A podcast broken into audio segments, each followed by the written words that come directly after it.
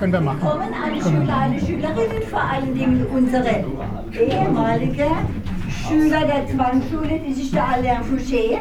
Er war nämlich der Schüler von dem letzten Lehrer, Herr Reutlinger. Und wer wir aber als große Zeitzeugin haben heute, das ist die Ronja Beecher. Sie ist nämlich die Tochter des letzten Lehrers. Sie wurde, wie alt war sie, als sie deportiert worden ist? Ja? Sag's mal. Vier Ja. Jahre. Mit vier Jahren wurde sie deportiert. Also war sie eben nicht Schülerin und aber die Tochter. Und sie hat überlebt durch viele Zufälle und sie wird uns ihre Geschichte heute erzählen. Genau. Gut, darf ich ganz kurz intervenieren? Ja. Ich muss hoch, ich muss der Prüfung abnehmen. Ich wollte Sie herzlich willkommen heißen hier an der Lessing Realschule. Okay. Wir freuen uns sehr, dass Sie Zeit haben und dort hierher kommen konnten und den Kindern und auch den Kollegen erzählen, was Sie erlebt haben. Willkommen. Danke. Ich muss leider gehen, weil ich oben Prüfung abnehmen muss.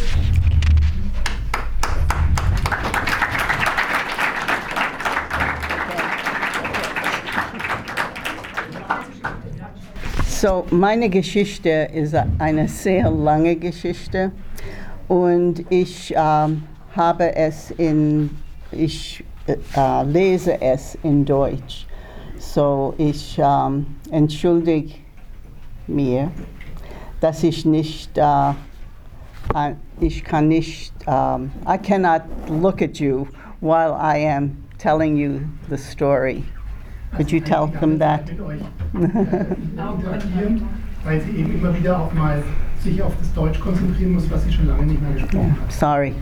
Würdet ihr Englisch verstehen? Weil ja, natürlich. Ah, Wie viel äh, können Englisch, können, wer würde alles auf Englisch verstehen? okay, half and half, okay. Ich lese es in Deutsch. Okay, I start.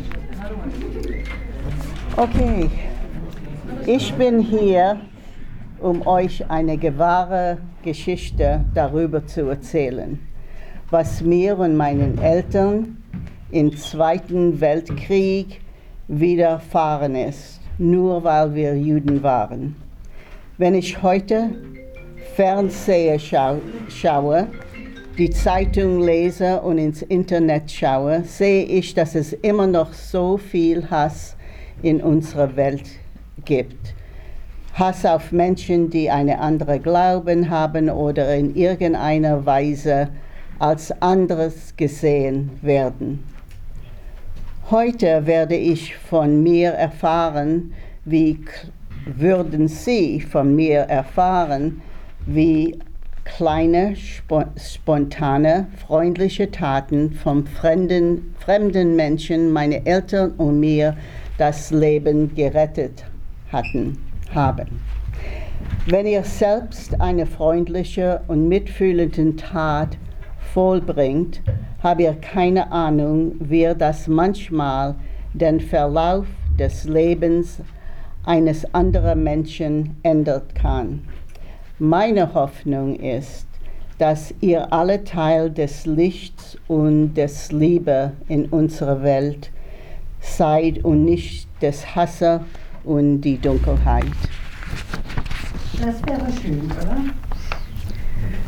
Okay, vor sechs Jahren würde ich 80 Jahre alt und hatte das Gefühl, dass ich meine erste Reise zurück in meine eine Heim, äh, alte Heimat nach Deutschland machen wollen. Ich wollte die Orte in Deutschland, Frankreich, der Schweiz sehen, aus denen ich, sta ich stamme, wo wir während des Krieges so viel Leid erfahren haben. Glücklicherweise äh, mein Vater in 1984, kurz bevor er starb, eine Höraufzeichnung. Wissen Sie, was das ist? A recording. Ähm, von den Erlebnissen meiner Eltern in Nazi-Zeit. Meine Tochter, Töchter schlugen vor, der Stimme meines Vaters zu folgen und alle die Städte zu besuchen, die er erwähnt, Offenburg, wo meine Großeltern eine Metzgerei besaßen und ihr vier Kinder aufzogen, Lörrach, wo meine Großmutter und ich geboren wurden, und die Stadt, in der mein Vater der letzte Kantor der Lörrische Synagoge war. Freiburg, wo mein Vater die jüdischen Kinder unterrichtet, die nicht mehr öffentliche Schule besuchen dürften. Freiburg ist auch der Staat, aus wir deportiert wurden. Auch Breisach, wo mein Großvater Siegfried und sein Geschwister geboren wurden. Unsere Familiengeschichte reicht in diesen deutschen Städten hundert von Jahren zurück. Jetzt kommt unsere Geschichte. Ich wurde im Dezember 1936 in Lörrach geboren, drei Jahre nachdem Adolf Hitler an Macht kam und ein Jahr nachdem die Nürnberger Rassengesetze 1935 in Kraft gesetzt wurde. Wie viele von euch äh, wissen die Nürnberger Gesetze? Okay, ich, um, there were 29, um, 29, and you can look it up on the internet. Um, it's called Nuremberger Gesetze. Zu viel zu sagen. um, das Ziel der Gesetze war es, den jüdischen Bürgern ihre Rechte und Freiheiten zu nehmen und sie vom Rest der Gesellschaft zu trennen. Wir Kinder sollten nicht mehr in öffentlichen Parks spielen oder Eis essen. Uh, Juden dürften keine Christen mehr heiraten und vieles, vieles mehr. Uh, die Nazis erklärten, dass jüdisch sein nicht mehr nur eine religiöse Glaube ist, sondern dass Juden nun als eine eigene Rasse betrachtet wird. Viele Juden der jüngeren Generation Deutschland sofort verlassen. Und in jenen früheren Jahren es war noch möglich, ein Visum zur Ausreise zu erhalten. Wer Geld und einen Bürger in einem anderen Land hatte, der ihn unterstützt hatte, bessere Chancen, das Land zu verlassen. Aber meine Mutter wollte nicht mit ein kleines Kind. Ich war, ich war nur neun Monate alt und sie wollten nicht ihre Eltern äh, verlassen. Aber als es schlimmer wurde, erkannte meine Mutter, dass wir gehen müssten. Doch da war es zu spät. Wir saßen nun ohne unsere Staatangehörigkeitspapiere in Deutschland fest. Mit Hilfe von Verwandten in der Vereinigten Staaten beantragen wir ein Visum. Leider dauert es acht Jahre, bis der Krieg zu Ende war und wir erfolgreich ausreisen könnten. Ich weiß von meiner Tante Hedy, dass bevor die Nazi-Zeit äh, sowohl christliche als, als aus jüdische Freundinnen, sie hat christliche und auch jüdische Freundinnen in der Klasse. Es gab keine Diskriminierung. Aber nachdem Hitler in 1933 in der Macht kam, alles veränderte sich.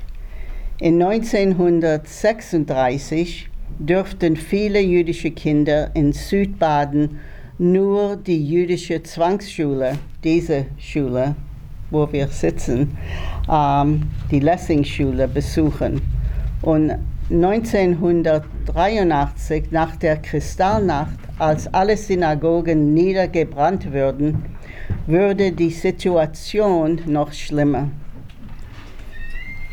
Ähm, können Sie alle mich hören? In the back? Raise your hand if you can hear me.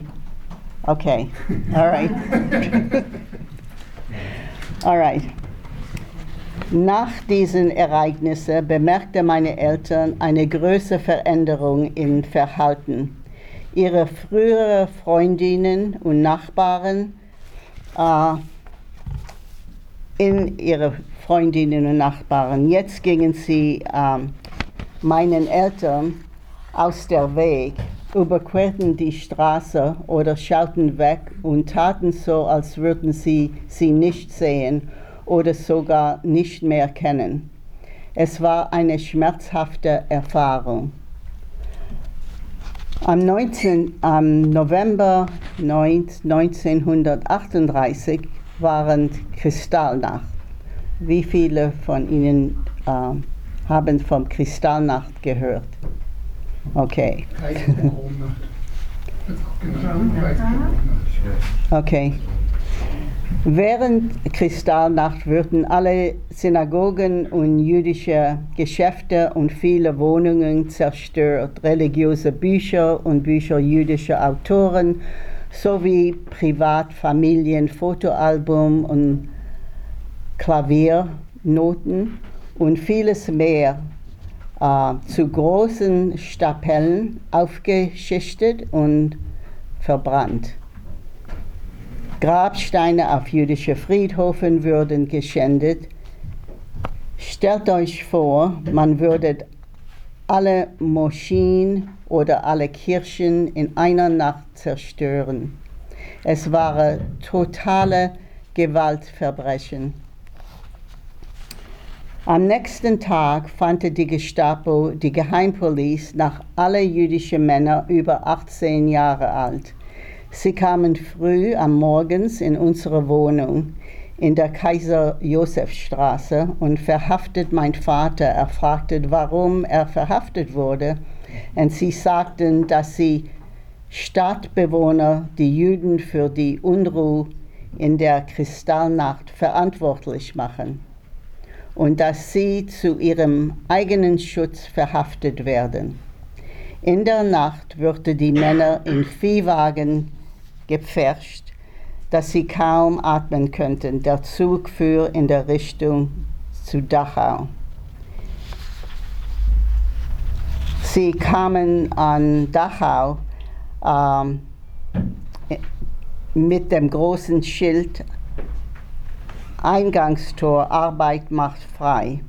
Na, es ist so lang, ich, ich will nicht von Dachau zu sagen. Ich will kurz zu Dachau was sagen. Ja, Dachau war das erste Konzentrationslager, was eingerichtet wurde. Ihr seid jetzt in der achten Klasse. Da werdet ihr nächstes Jahr ganz viel zu erfahren. Das sind Lager, das sind Heften, da wurden Leute inhaftiert und wurden misshandelt, wurden, mussten dort Zwangsarbeit leisten und wurden auch umgebracht. Diese Konzentrationslager haben sich dann über ganz Deutschland und auch in Osteuropa ausgebreitet. Und es gibt sogar eben eines in Frankreich, da gehen wir noch hin. Und es gab Internierungslager im Süden von Frankreich, da kommen wir später noch hin, das ist dann Gürs. Okay, nach ein paar Monaten wurde mein Vater entlassen. Er fand meine Mutter im Haus eines Verwandten. Sie könnte ihn kaum wieder kennen. Sein Kopf war kahl rasiert, sein Körper war sehr dünn und er hatte er- erfrorenen Finger und Zeh Zehen. Sorry.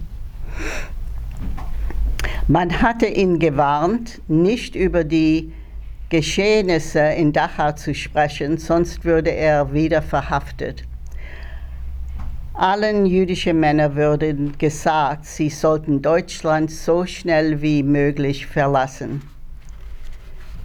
Wenn er heim, äh, zu Heim ka- kam, die Loracher Synagoge, äh, wo er arbeitet, war zerstört und er wurde nach Freiburg versetzt und dort Gottesdienst zu halten und die jüdischen Kinder zu unterrichten, die aus der Schule vertrieben worden waren. So er kam zu dieser Schule. Die Kinder kamen aus Breisach, aus Iringen, aus Eichstätten, aus Offenburg, aus alle die, die anderen Orten vom Südbaden. Ähm, vielleicht, äh, ich skip this.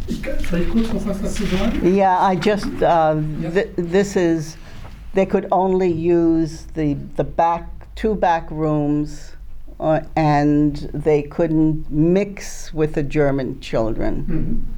Also die Kinder hier, die, also die jüdischen Kinder, die hier sozusagen hinkommen mussten aus dem ganzen Landkreis, die hatten nur zwei äh, Toiletten und äh, äh, sie konnten sich äh, nicht mischen mit den deutschen Kindern und äh, hatten also Verhältnisse, die sehr, sehr anstrengend für die Kinder waren und sie hatten natürlich auch Angst, äh, weil sie nicht wussten sozusagen, wie mit ihnen umgegangen wurde nach den Ereignissen.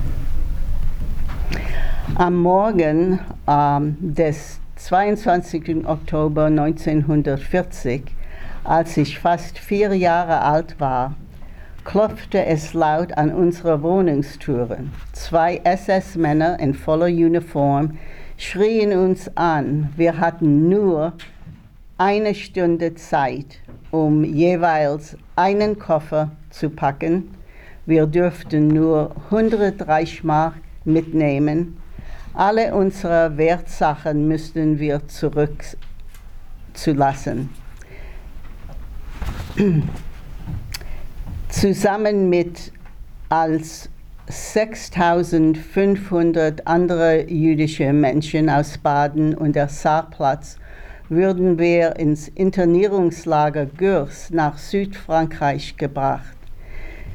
Die vier Tage im Zug führten von Frankreich über die Rheinbrücke von Breisach und waren sehr, sehr beschwerlich.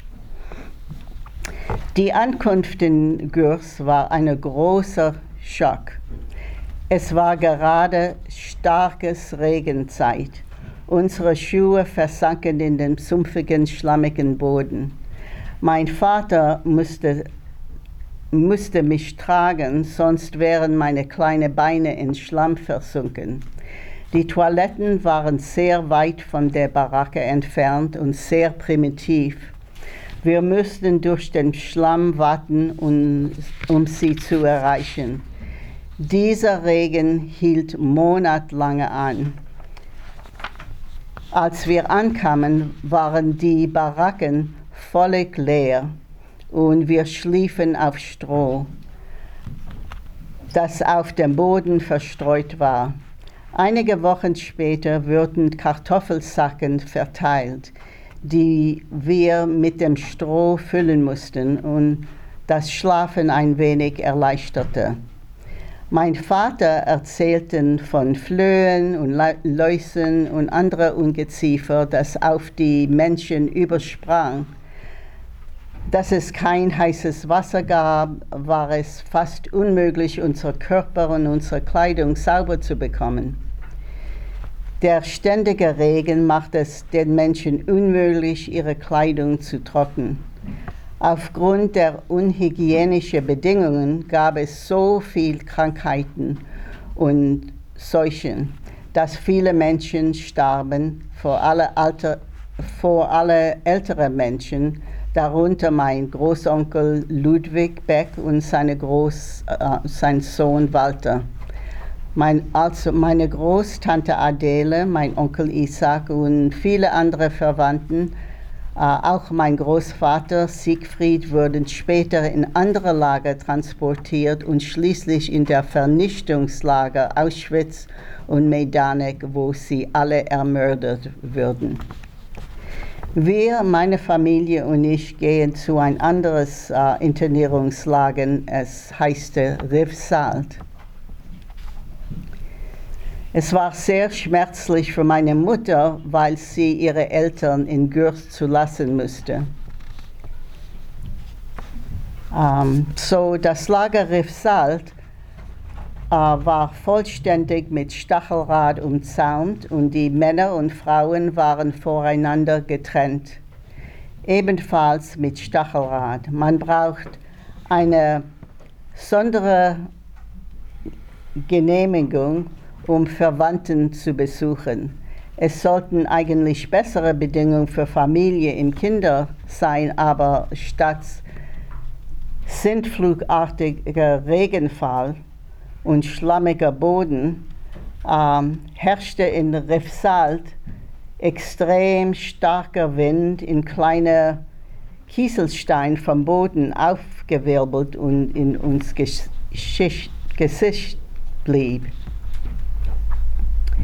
Die Lebensbedingungen waren ähnlich schwer, wenig Essen, wenig Wasser zum Waschen, überfüllte Baracken ohne Privatsphäre, kein Platz für eine eigenen Habseligkeiten, Menschen, die nebeneinander auf Strohmatratzen schliefen.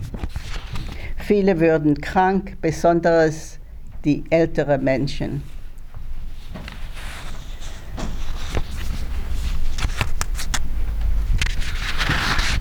Uh, could you tell them that Yeah. there, there were many um, organizations that would help the children, maybe bring in a little bit more food for them? Also ihr müsst euch eins vorstellen, es gab zum einen die Konzentrationslager, wo die Menschen wirklich hingebracht wurden, um Zwangsarbeit zu leisten, um ermordet zu werden. Und es gab die Internierungslager. Und da war eben Gürs und Rief, äh, Rief Solt, Solt, Solt, Rief, Riffsalt.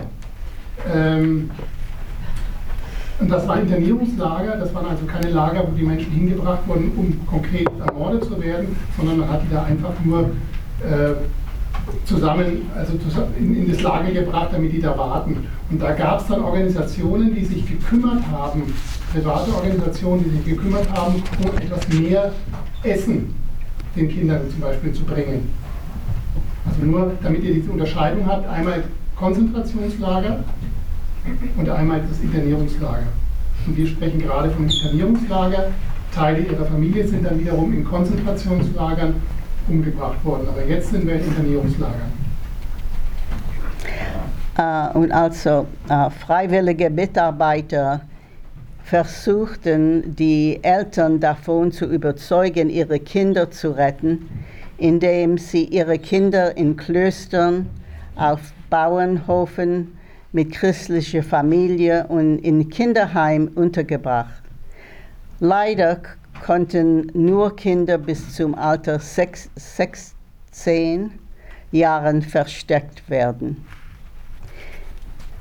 Im Lager kümmerte sich meine Mutter freiwillig um die Kinder in der äh, Kindergarteneltern, zu denen ich glücklicherweise gehörte. Mein Vater, der Lehrer, äh, kümmerte sich um die Jungen im Teenage-Alter, BC. Er half auch eine Bibliothek in einer der Männerbaracke einzurichten. Ich bliebe ein Jahr und drei Monate lang mit meinen Eltern in diesem Lager, aber mein Gesundheitsstand verschlechterte sich immer mehr. Eine freiwillige Helferin warnte meine Eltern, mein Gesundheitszustand würde sich im Lager verschlimmern. Ähm, sie schlug vor, dass ich, um mein Leben zu retten, aus dem Lager geholt und sofort versteckt werden sollten. Wir stimmen, sie stimmen zu. Die ganze Sache ging sehr schnell. Meine Eltern nahmen mich mit Tränen in die Augen, in die Armen und küssten mich und sagten mir, ich sollte ein braves Mädchen äh, sein und genau aufpassen, was man mir sagte. Sie versprechen mir, dass wir bald wieder zusammen sein würden. Ich war damals fünfeinhalb Jahre alt und verstand nichts, was da geschah. Ich wollte meine Eltern nicht verlassen und weinte, als die Frau mich von ihnen wegzog. Es dauerte zweieinhalb Jahre, bis wir wieder zusammen waren. Ich wurde in ein sicheres Haus mit anderen Kindern gebracht, wo ich eine Zeit lang blieb. Später brachte mich mein, äh, eine Schweizer Sozi Sozialarbeiterin Elsa Ruth in ein Schloss, wo kranke Kinder, meistens von ihnen Kriegwesen, gepflegt würde. Fast keiner von diesen Kindern war jüdisch. Elsa Ruth war die Direktorin dieses Kinderheims im Schloss. Als ich dort ankam, weinte ich sehr viel. Ich habe immer so sehr meine Eltern angehangen und hatte das Gefühl, dass sie mich nicht mehr wollten. Ich war zu jung zu verstehen, dass sie mein Leben gerettet hatten. Als ich zum ersten Mal in ein Schloss ge gebracht wurde, war ich nicht sehr kooperativ. Ich blieb für mich und ich wollte nicht mit den anderen Kindern spielen. Nach einigen Monaten, als ich ein wenig Französisch gelernt hatte, begann ich mich wohler zu fühlen und fand sogar eine Freunde. Mein Name wurde vom Ronja zu Ronja geändert, weil es mehr französisch klang. Darf ich mal kurz unterbrechen? Sie, erkennt jemand von euch die kleine Ronja? Oh. Ja, wir den Die das Mädchen in der Mitte machen. Zählt mal drüben. Genau, super, mal vor uns heißt.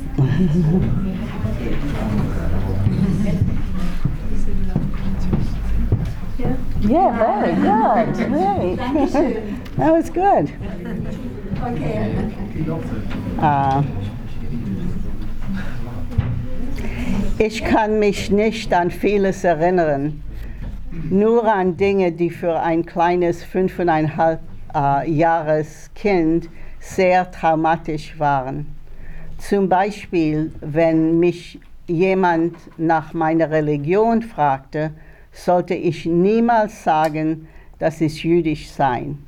Ich fragte mich, warum ist es so schlimm? Zu sagen, dass ich jüdisch war. Ich hatte doch noch nie jemand etwas Böses angetan. Eines Abends unterhielten sich die Kinder miteinander und fra fragten mich, welche Religion gehörst du an? Ich bekam Panik. Was sollte ich sagen? Keiner hatte mir es gesagt. Ich hörte, wie ein Mädchen sagte, sie seien Christen. Und als ich an der Reihe war, sagte ich, ich bin Christen auch.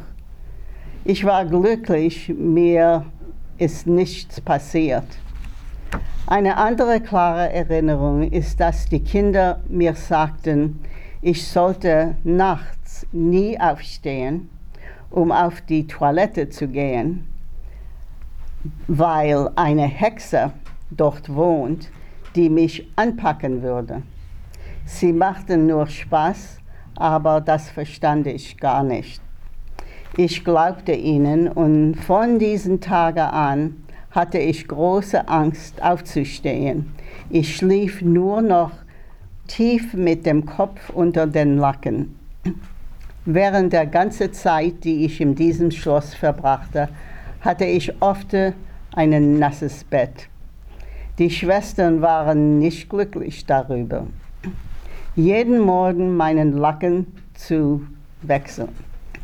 Ich habe ihnen nie gesagt, warum ich nicht, äh, nachts nicht aufstehen wollte. Zurück im Lager Riffsalt. Was passiert mit meinen Eltern? Ich war nun im Kinderheim untergetauscht und meine Eltern planten ihre Flucht.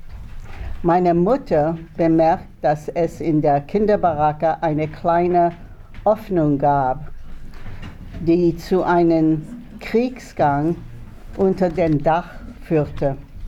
Meine Eltern beschlossen, sich dort zu verstecken, bis sie fliehen könnten. Eine 20-jährige französische Freiwillige der Unitären Kirche, Mademoiselle Jacqueline Levy, die manchmal zusammen mit meiner Mutter in dieser Baracke arbeitet, bot ihre Hilfe. Sie brachten ihnen einmal im Tagessen und einen leeren Eimer für die Toiletten. Sie müssten nicht äh, tagsüber, sie müssten sich in, tagsüber sehr ruhig verhalten, vor allem wenn die Kinder dort waren. Sie dürften sie nicht bewegen und keinen Lärm machen. Sie blieben unter diesem Dach zehn Tage lang äh, in der Kinderbaracke. Dann sagte Mademoiselle Levy, Sie haben Gerücht gehört, dass die Juden aus Riffsalt weggebracht werden sollten, aber Sie wissen nicht wohin.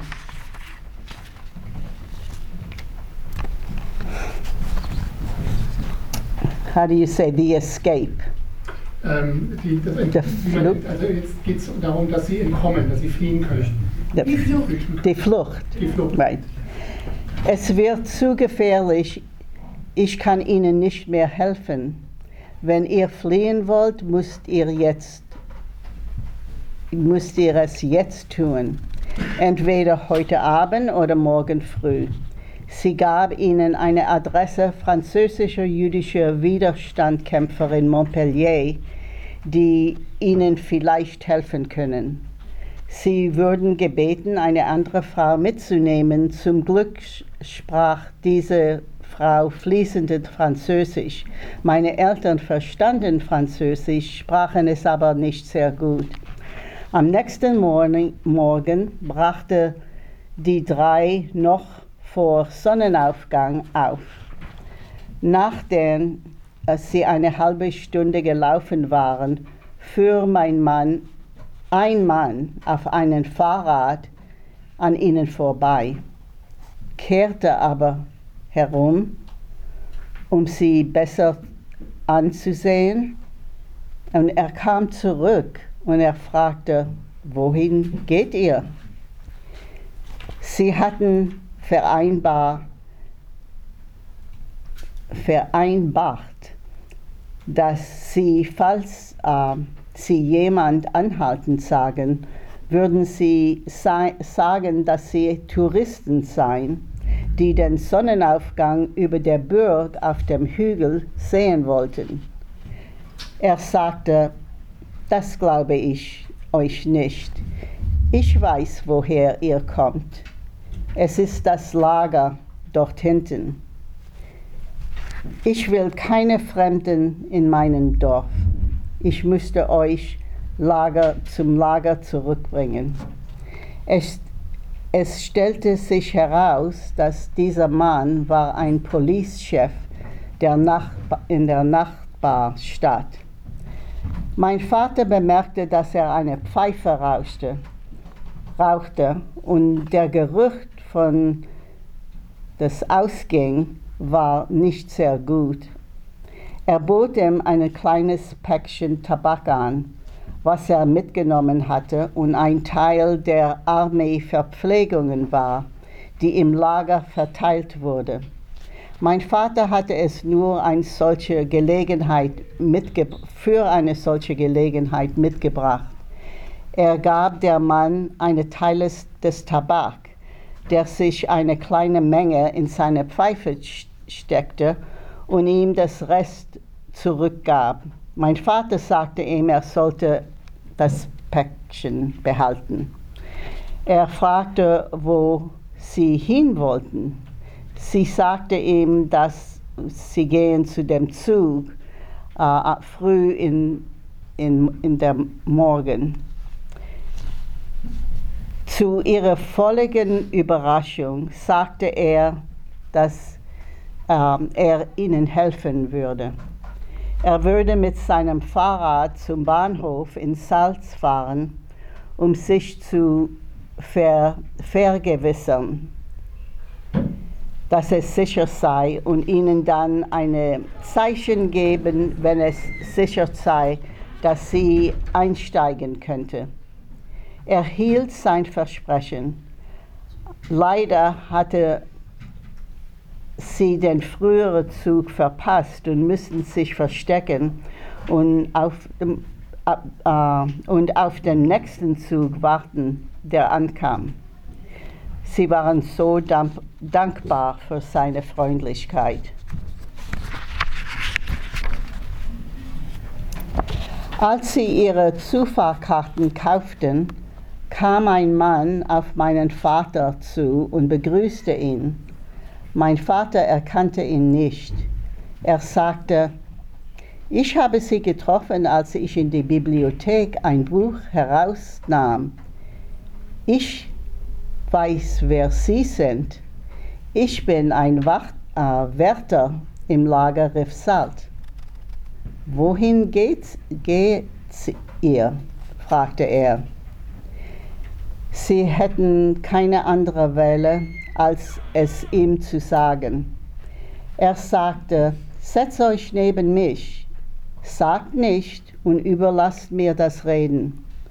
Wenn jemand fragt, werde ich ihm sagen, dass ich Wachtmann in Riffsalt bin und dass ihr unter meiner Aufsicht steht.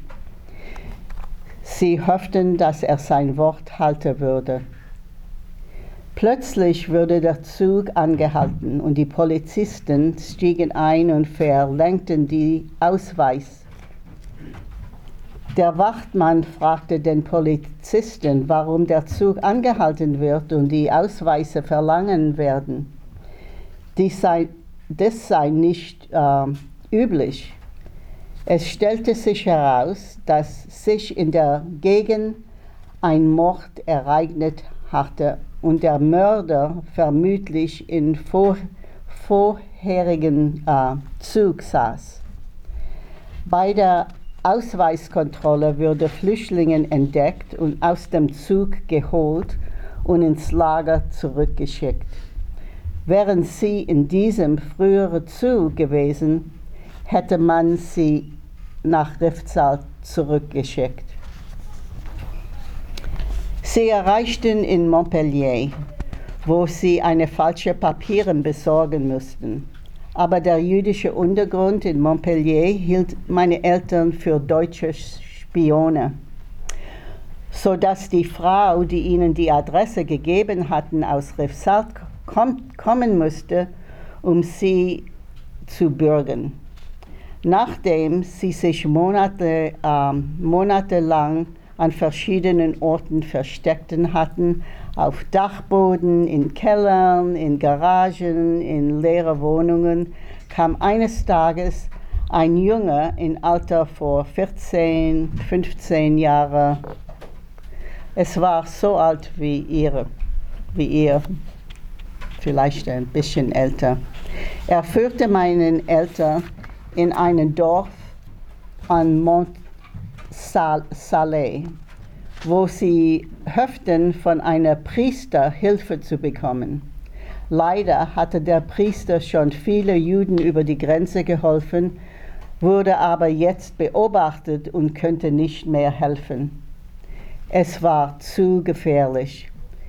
Der Junge brachte meine Eltern dann zu Professional Schmugglern in ein Dorf oben auf dem Berg. Die sie wollten aber so viel Geld und meine Eltern hatten nicht sehr viel. Aber einer der Schmuggler hatte Mitleid mit ihnen und sagte, dass zwei andere Paare mehr als ihren Anteil bezahlten und so erlaubte er ihnen, sich sein, seiner Gruppe auszuschließen. Welch ein Glück. Aber an der Grenze ankommen, würde er sich auf seine zahlenden Kunden konzentrieren und sie wären für den Grenzübertritt selbst verantwortlich.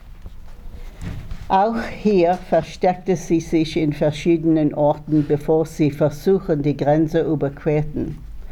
Sie würden von den Schweizer Grenzbeamten erwischt und in eine Reihe von anderen Flüchtlingen gestellt.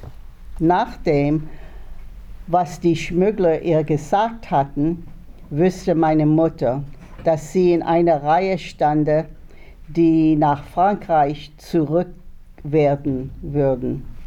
Sie gab vor, schwanger zu sein, weil man ihr gesagt hatte, dass schwangere Frauen die Grenze überstreiten dürften und überzeugte eine Grenzbeamtin, dass sie schwanger war. Er steckte sie in eine andere Warteschlange. Die Mutter äh, flehte den Wachtmann an, auch ihren Mann zu ihr zu lassen. Mit Erfolg, beide waren jetzt in dieselbe hoffnungsvolle Schlange. Nach dem Überqueren der Grenze wurde sie getrennt und in verschiedenen Flüchtlingshotels untergebracht.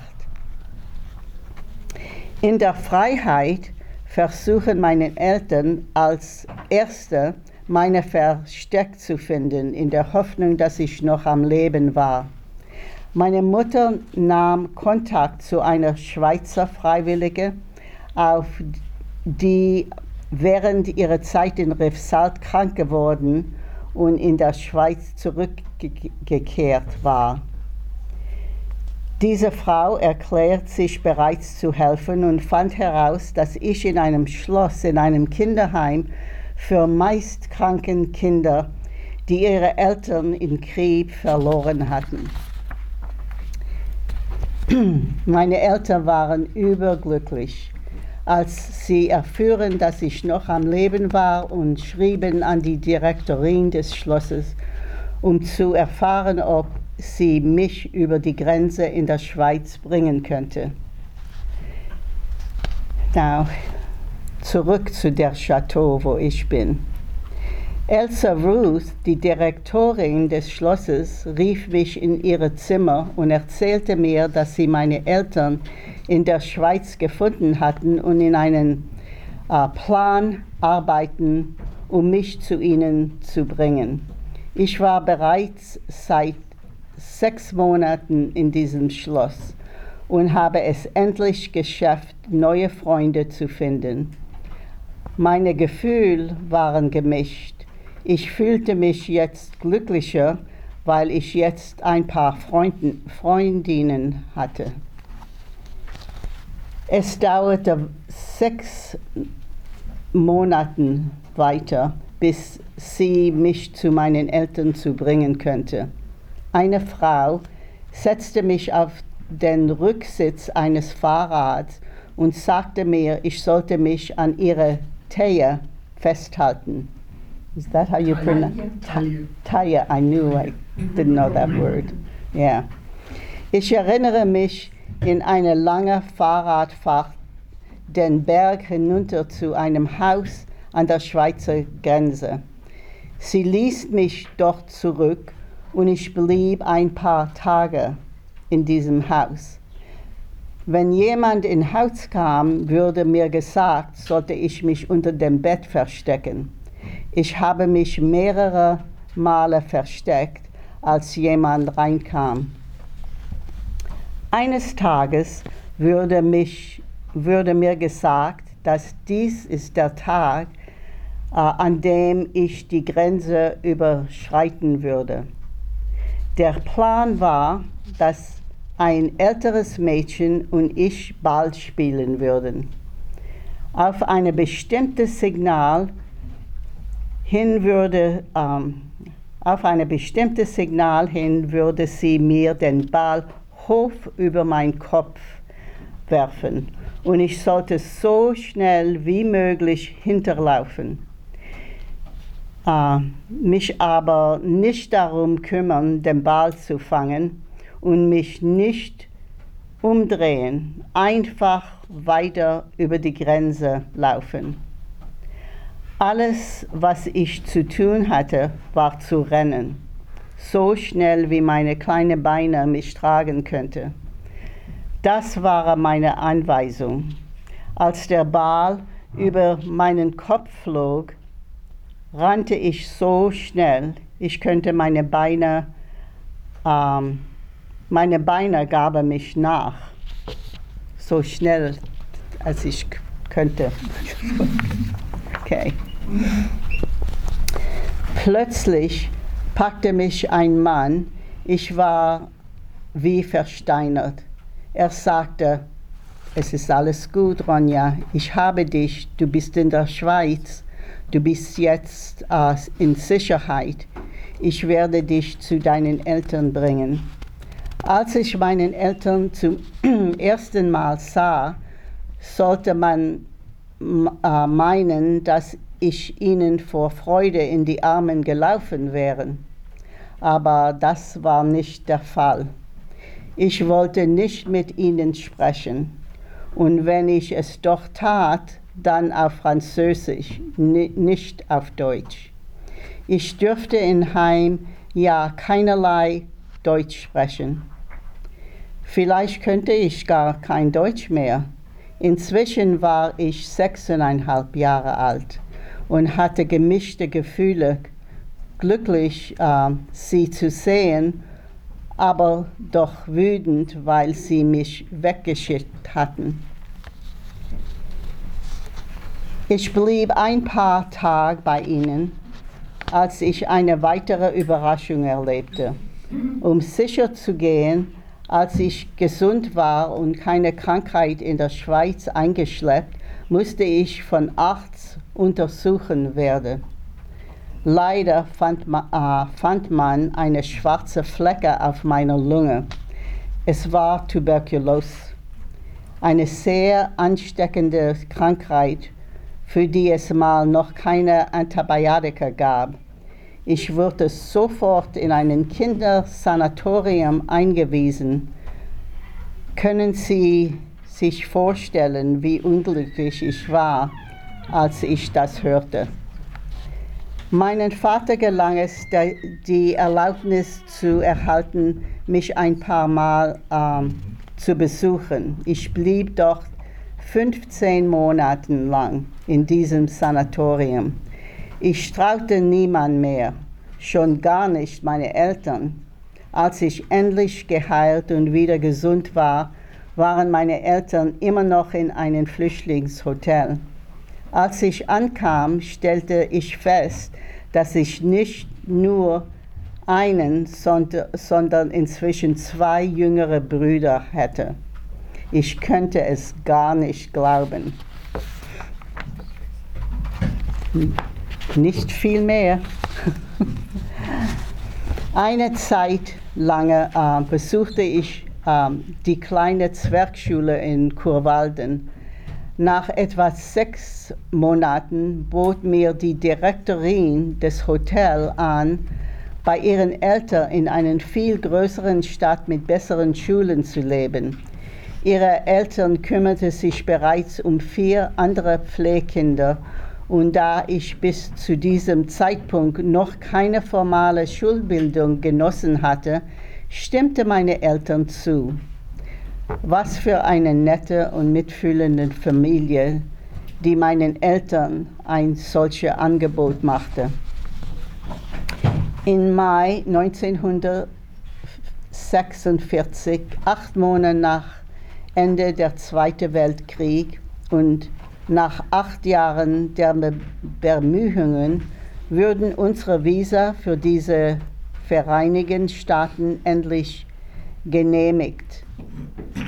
Wir segelten auf einem umgebauten Armeeschiff, das seine letzte Kriegreise anrat, antrat.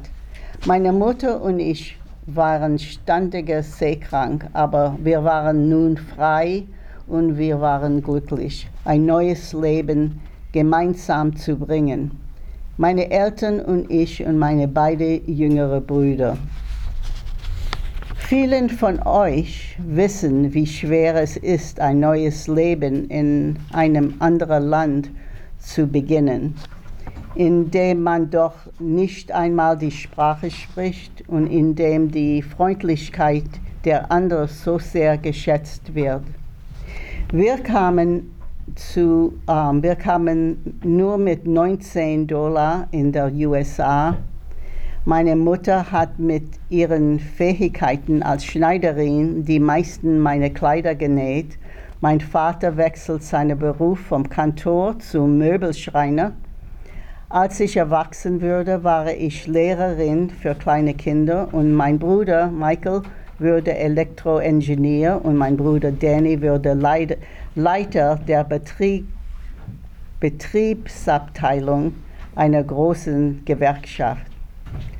Als ich herananwuchs, war es sehr wichtig für mich, freundliche Menschen mit großen, guten Herzen zu begegnen. Ich habe mein eigenes Leben auf diese Weise gelebt. the reason I came here and the reason I speak to children also in the USA is because there is so much hate in our world for everybody, for this person and that person, anybody who is different, who doesn't fit.